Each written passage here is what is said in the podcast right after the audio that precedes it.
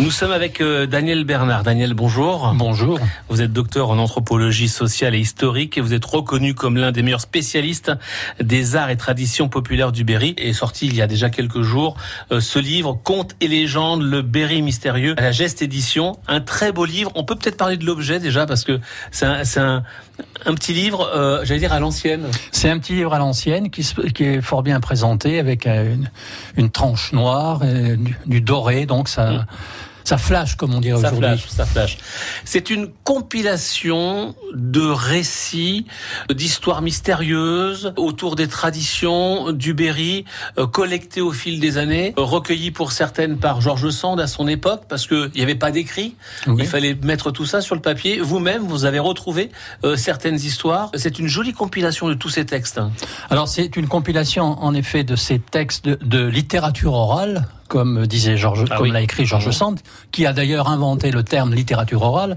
Et dès le milieu du 19e siècle, eh bien, des, des auteurs, en particulier Georges Sand et Lénel de la Salle dans le pays de la Châtre, se sont mis à écrire, mmh. euh, fixer sur le papier cette littérature orale qui se racontait de bouche à oreille euh, lors des veillées ou lors des soirées de, de brayage. Et puis, euh, tout au long de, du 19e, à la fin, fin 19e, des érudits ont eux aussi collecté des récits. Et dans les années 1900, à partir des années 1970, euh, dans le cadre du mouvement revivaliste, eh bien, euh, d'autres personnes se sont mis à enregistrer le reste de ces récits de tradition mmh. orale. J'ai moi-même enregistré des récits concernant les, les, les, contes de loups dans la région de Montchevrier ou en Brenne, par exemple. Dans ce petit livre, il y a toute une partie au début où on explique justement le processus de recherche, comment tout ça, ça a été collecté, puis après, on se laisse emporter par ces histoires, et surtout qu'on on apprend que ces histoires ont, ont, toutes quasiment un point commun, euh, que l'on soit en Bretagne, en Occitanie ou dans l'Est de la France, il y a toujours toujours un fond commun euh, à, à, ces histoires Évidemment, il y a un fond commun qui s'est transmis de, de, région en région de, de, dans, dans, cette société paysanne. Par exemple, les lavandières de nuit, euh, c'est pas un, une histoire typiquement berrichonne, puisqu'on trouve ça en Bretagne de façon euh, systématique. Et même un, un, grand peintre breton, Yann d'Argent, a, a, peint les lavandières de nuit. Donc, mmh.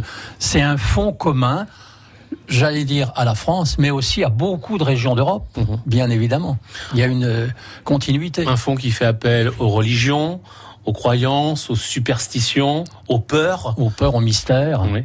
Il faut penser que nous étions, euh, jusqu'à une période fin 19e, on avait peur quand on se promenait la nuit. C'était mmh. le noir complet et oui, total et des êtres euh, merveilleux pouvait apparaître. Hein, une branche qui craque, un oiseau qui hurle. Ça y est, c'est la peur et c'est le, c'est le mystère qui se, se développe. Même encore aujourd'hui. Peut-être. Peut-être encore aujourd'hui. Ah oui, allez vous promener au cœur de la forêt de Châteauroux, au euh, bord des étangs oui. de Brenne. Contes et légendes, le Berry mystérieux de Daniel Bernard, donc à la Geste Édition. Daniel Bernard, merci beaucoup. Merci beaucoup à vous. France Bleu, Berry.